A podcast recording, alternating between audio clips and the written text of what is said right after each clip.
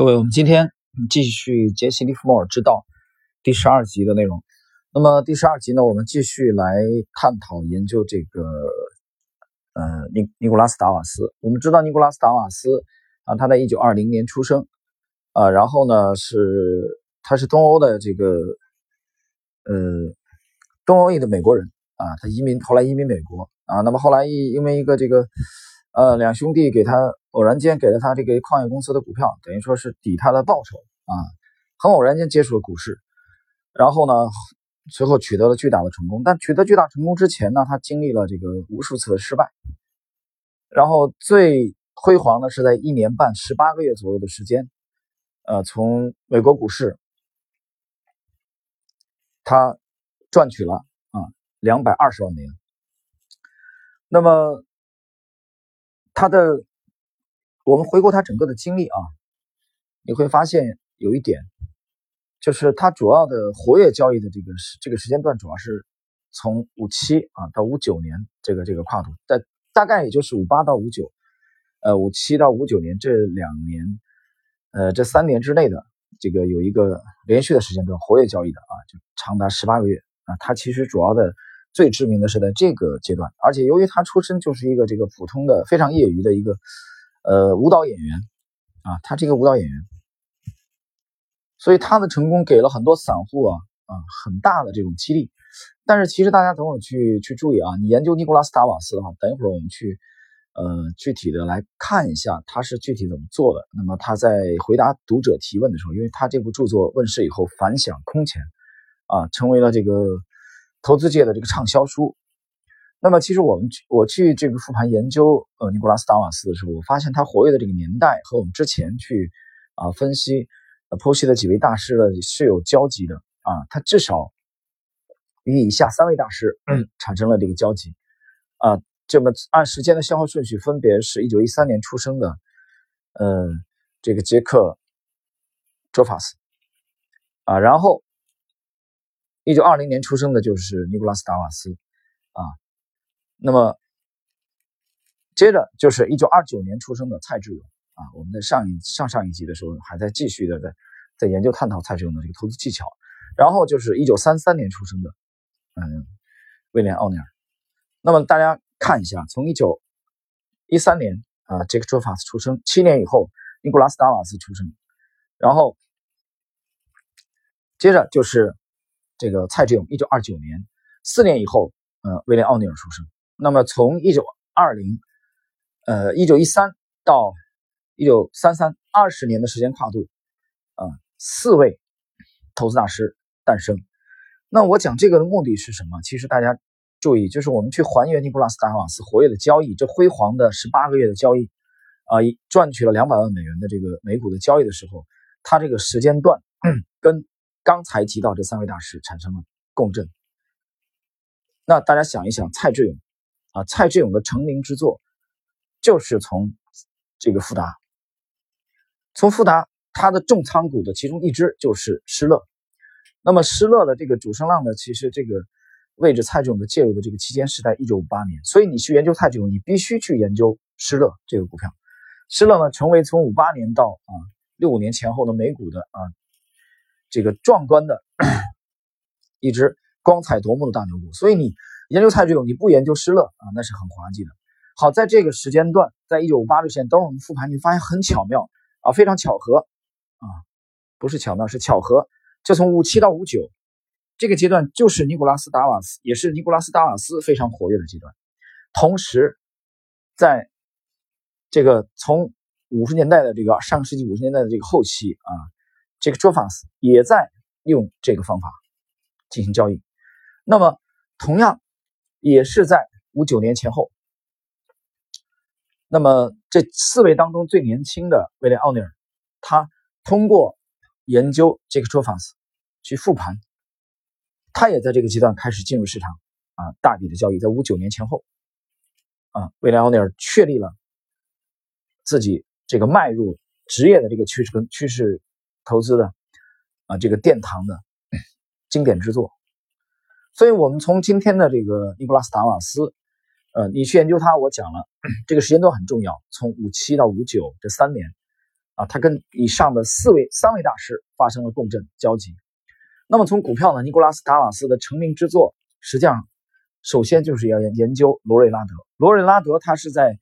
呃，应该是在五七年的秋季啊，他开始介入啊，这是他的最经典的一战啊。然后呢，这其中这个除了呃罗瑞拉德呃这个股票之外，我们发现其实尼古拉斯达瓦斯还在一九五八年啊，我们刚刚提到过五七年是他的这个罗瑞拉德，随后是大莱卡啊，这是很经典的。然后呢，在一九五八年的德州仪器。啊，这也是你研究尼古拉斯达瓦斯必须要研究的另外一只美股的大牛，那就是研究尼古拉斯达尔斯，你至少有三只股票必须要去复盘研究。第一就是罗瑞拉德，第二是大莱卡，第三就是一九五八年的德州仪器。哎，德州就是那个德克萨斯州，呃，德州仪器这个股票。那么你，我刚才讲了，你去研究蔡志勇，你必须去复盘施乐啊；你研究未来奥尼尔，你就必须去研究辛德克斯。啊，就生产避孕药的那个革命性的啊，生产避孕药，啊，非常壮观的，你就必须去研究美国在线，啊，这是维拉尼尔交易的重仓交易的啊经典之作。那就像你研究杰西·利弗莫尔，你必须要去研究伯利恒钢铁一样的啊。所以我们把这几位大师的啊这个交集，这个讲交代清楚这个背景之下啊，我们再来看一看啊，蔡志勇是如何跟他的读者进行互动的。那么，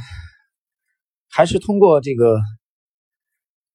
蔡志勇的呃，这个这个啊，抱歉口误啊，尼古拉斯达瓦斯啊，其中有位读者提出这样的问题啊，他说几年以前我读到过您的著作啊，但是这本这本我对这本书也非常感兴趣，作为一个投机者，我做的还比较好，但我用的是这个基本分析的这个套路。现在读了您的著作以后，我想知道您是否还在用技术分析啊加基本分析相结合的方法。啊，你是否还在用这个方法？那么尼古拉斯达瓦斯这样回答：他虽然我已经知道其他方法，比如说基本分析方法也可行啊，他用的是也可行啊，这里用的是也，但我还在用技术分析这个加基本分析的方法啊，技术分析、基本分析加技术分析的方法。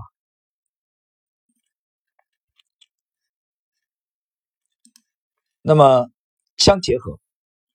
不过啊，即使对公司的优势有彻底的了解，我也会经常密切的关注股票的市场的走势。你注意，我解释一下，他指的这个尼古拉斯达尔斯指的这个市场走势，就是我之前反复讲的市场行为。那么在大多数情况下，有一条基本的原则很适用，那就是逐渐增长的公司盈利啊，迟早会体现为公司的股价上涨。大家注意啊！然而，有时股市会迎合当前的这个潮流，而忽略所有其他方面的情况啊。他最后补充这一点。然而，就是说，你现在比如说热点啊，比如说短期的热点可能不在这个方向，不在这个行业，不在这个题材啊。这个时候，这个股价可能会选择的就是整理震荡。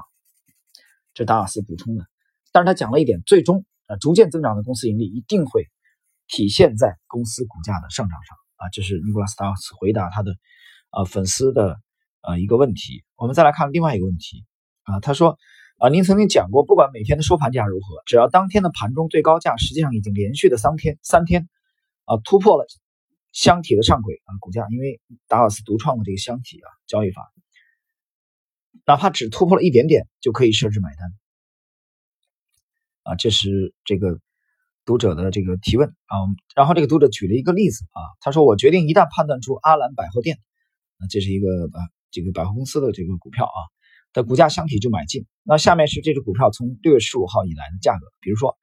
十五号是四十一又二分之一到四十二又八分之三啊之间波动；十六号四十三块到四十三块八分之七波动；十七号是四十四又八分之一到四十五块啊；十八号是四十三又二分之一到四十四又八分之三；十九号是四十四又四分之一到四十五块。呃，二十二号是四十四又四分之三到四十六又二分之一，二十三号是四十六又呃四四十六块整到四十八又呃四十八块二分之一。到六月十九日，我判断四十五美元将成为箱体的上轨，因为连续三天都未能突破这一价位，我把箱体的下轨定在四十三又二分之一美元。到六月十九号，我认为由箱体的上轨四十五美元判断买点在四十五又八分之一美元，止损位应该设置在四十四又八分之七美元。但是根据啊，我读到您著作当中的情况，好像价格必须连续三天突破箱体上轨才能设置买单。当我写到这一段的时候，阿郎公司的股价已经连续两天突破了箱体上轨，达到了四十八又八分之一美元。看起来它好像不会再回到四十五又八分之一美元了，而这正是我认为的买点。我不需要您来判断这个选择是否明智。我知道投资成功更多的在于股票选择，而不是纯粹机械式的评价股价走势图。但是我还想知道，您认为我把这个股票的股价箱体定在四十三到四十五美元的范围？依据是否充分？还有，当我决定只有等到股价连续三天突破箱体上轨才设置买单时，我这样的理解是否正确？我之所以会对此感到困惑，是因为在您的书中啊，您说会在箱体上面设置一点点买单，但没有提到股价突破箱体上轨多久之后啊才设置买单。那我们来看一下啊。呃，尼古拉斯达瓦斯的回答，呃，你的理解是错误的。买单应该这样设置啊，即当股价突破箱体上轨，哪怕是一点点的时候，连续三天突破箱体上轨的原则并不适用于所有情况，它只适用于确定箱体的上轨和下轨。你对阿兰百货公司的投资决定是根据错误的理解做出的。让我把规则解释得更清楚一点。举例来说，假设一只股票正在突破前一个箱体并开始上涨，那么新箱体的上轨是由它随后上涨期间达到的最高价，而且应该保证连续三天未能达到或突破这一价。再回到你所说的阿兰百货公司，根据你在信中列出的数字，这只股票还没有达到它的箱体上轨。同样重要的是，只有当前一箱体上轨已经牢固确立时，新箱体的下轨才能确立。确立新箱体下轨的方法与确立上轨的方法正好相反。在你提到的案例中。你的买点是错误的，而且按照我对股票走势的理解，这个买点十分危险。你把买点设在箱体的中间，很有可能两边挨打。呃，有人读到这里可能不太理解，我解释一下尼古拉斯达瓦斯这段话后边的这句精华，他指的是他通过这个剖析刚才这个读者的提问啊，他发现这个读者把他的呃买点设置在箱体的中央啊中间的这个部分，那么拉达瓦斯最后。呃，非常简练的总结了一句，可能两边挨打。我解释一下这个两边挨打，有些人可能不了解啥意思啊？为什么把买点设在箱体的中央会两边挨打？他指的意思其实啊，大家大家注意啊，就是这个买点设置的是不伦不类的。你在箱体的中央买进的时候，这个股价很有可能继续回撤啊，回撤到箱体的底部，听懂了吗？那这样的话，你的你的这个。这个持仓很有可能会快速的就会面临一个止损的问题，啊，这是一点，就是你你买到这个向上突破的这个概率，赢的概率并不是很啊不是很大，这是一点。第二点，那么由于它在箱体的中央啊，那么你介入之后不久，它可能有一个快速的向存在着向箱体的下轨靠拢的这个动作，那么你在止损，这个时候其实当或者说当你止损了没多长时间以后，这个股价继续的向上飙升，啊，就把你。就是可能只有一个轻微的这个啊回撤，比如说啊五到六个点，甚至七到八个点，啊你就止损了。止损以后，你动作稍微一慢，这个股价继续的很流畅的继续在啊上攻，突破了它的中央的位置，继续向箱体的上轨，然后彻底有效突破。这个时候你动作稍微慢一点，你可能会悔之莫及。所以它指的是这个啊两边打耳光啊，应该就指的是这个意思，就不伦不类的。看下一个问题。您的箱体理论及其辅所有辅助方法对我都很合适。看到这一方法奏效，我事后进行分析，认为它百分之百有道理。但是我近来我想起这套方法还有一个好处啊，您在书中从来没有提过，因此我断定您从来没有这么用过。在我看来，如果您利用了这一好处啊，您炒股挣的钱可能是现在的啊两倍啊。这个作者啊，这个这个读者很牛啊，他还给达瓦斯来提供建议。我们看看这个具体他的建议。呃，情况如下：不管什么时候，一旦您给某只股票设定了自动止损位，那么就会出现自动突破，因为您的股票跌破了您的箱体。如果您设定的买卖出点同时设一个停损买单，来卖空与您卖出股票数量相等同样数量的股票，岂不是您这一方法的有益组成部分？您需要采取的保护措施只是再设一个止损单，这样您就能从股票上涨和下跌两个过程中获利。如果市场确实是个熊市，那么您的获利可能翻倍。不知您对此有何评论啊？我对您的评论很感兴趣。一旦我听到您的意见，我将设计一个公式来寻找，实际上是预测股票在当前市场中的顶和底。我不是要预测什么时候啊是顶或者底，但是结合您的理论，效果太好了。运用这一方法，我已经连续两年提前预测出顶部和底部，误差很少超过十五美分。答啊，达瓦斯怎么回答？我们看看，非常非常精彩啊！回答的很简练，但是很精彩。这个达瓦斯的这个回答啊，我把它今天作为今天的这个这个问题的其中一个啊，它能凸显出达瓦斯对趋势跟踪的理解啊。我们先看看他怎么回答的。你的态度与其说是只关心赚钱人态度，倒不如说是赌徒的心理。根据我的经验，你越少为了寻找复杂的赌博机会和短期利益频繁进出，则赚钱的可能性越大。啊，呃，这里边达瓦斯提到了要减少交易频率，啊，降低交易频率。我还从经验中总结出一条，即除非你的股票还维持在其箱体里或者是在上涨，否则最好远离股熊市。第三，虽然我要祝贺你预测成功。但是我只相信分析，不相信预测。听清楚没有啊？这三点，达瓦斯回答的三点非常非常棒。我等一会儿会具体来啊解释为什么他的回答啊突出了趋势跟踪的这个特点，而刚才那个读者其实是啊歪曲了他的他的意思，或者说曲解了。我们把下一个问题讲完以后，一起我来回答啊，来来这个解析一下达瓦斯的这个这个解答。啊，下一个问题，您能向我推荐一只真正的龙头股，而不是短线冲进足的短跑冠军吗？您能告诉我根据什么原则来卖出这些龙头股吗？我将十分感激您愿意提出的任您愿意提出的任何建议和帮助。啊，达瓦斯回答，任何向你推荐龙头股的人都是在猜测，一只股票只有当它表现为龙头股时，才是一只真正的龙头股。啊，你看这个问题啊，这个达瓦斯回答的这个这个问题，最后这个问题，他讲的非常清楚，你不要预测。当这个股价的市场的行为告诉我它是龙头股的时候，我才把它叫做龙头股。真正的我不要去猜测，不要去预测谁是龙头股啊，这是达瓦斯的风格。那么回到上一个问题啊，刚才的这个倒数第二个问题，达瓦斯回答的里边他提到过说你不要预测，我只相信分析啊。那我关心这个股票很简单，它就是在箱体里运动啊，或者说啊，它留在箱体里。它讲，或者是或者在箱体里当中，啊，或者是上涨，否则我对这个股票没有兴趣，我也不要预测它什么时候可能突破箱顶，什么时候可能跌破这个箱体的底部，我不要预测，啊，我只要观察和分析。这个观察和分析说明市场行为已经在交易了，真实市场走出来的股价啊，真金白银交易出来听懂了没有？各位听友听到这里有没有听明白？那么谈到这里的话，我们可以看出鲜明的达瓦斯的风格就是趋势跟踪的风格。那么谈到这里，我不禁回忆起，呃，查理芒格讲过类似下边的话，啊，他说我，他说我擅长或者我喜欢的是大概意思啊，原话我记不清楚了，因为很多年前读到的。芒格讲，他说我喜欢的是在在在啊，很轻松的，啊，在这个，啊，比如说，在某一个位置可以轻松的啊捡到大块的这个金子，金块，啊，大块的这个金子。那就是我要做的，其实也就是去寻找哪里有大块的金子，这是我的事情。但是除了这个寻找大块金子之外，我其实对下列的事情不感兴趣。什么事情呢？就是为了增加啊收入，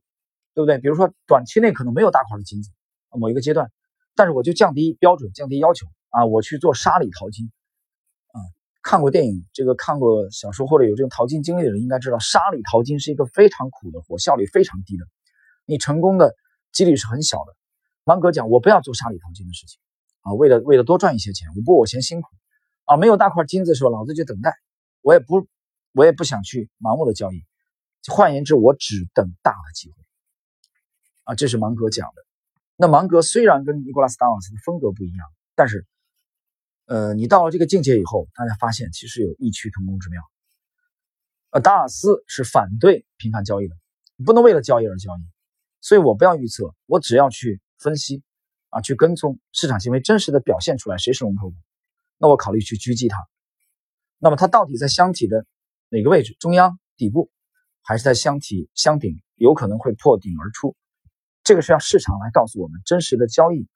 啊，股价摆在那里，而不要事先的预测啊。所以这是我们今天的这一集当中啊，我们去分析尼古拉斯达瓦斯的整个交易方法和体系。通过他和作者的呃这个读者啊读者的这个互动，我们能看到典型的啊趋势跟踪的这种风格。呃，今天的这点内容可能需要一点时间啊消化一下，大家。好了，那我们今天这一集内容就到这里，我们下一集将继续。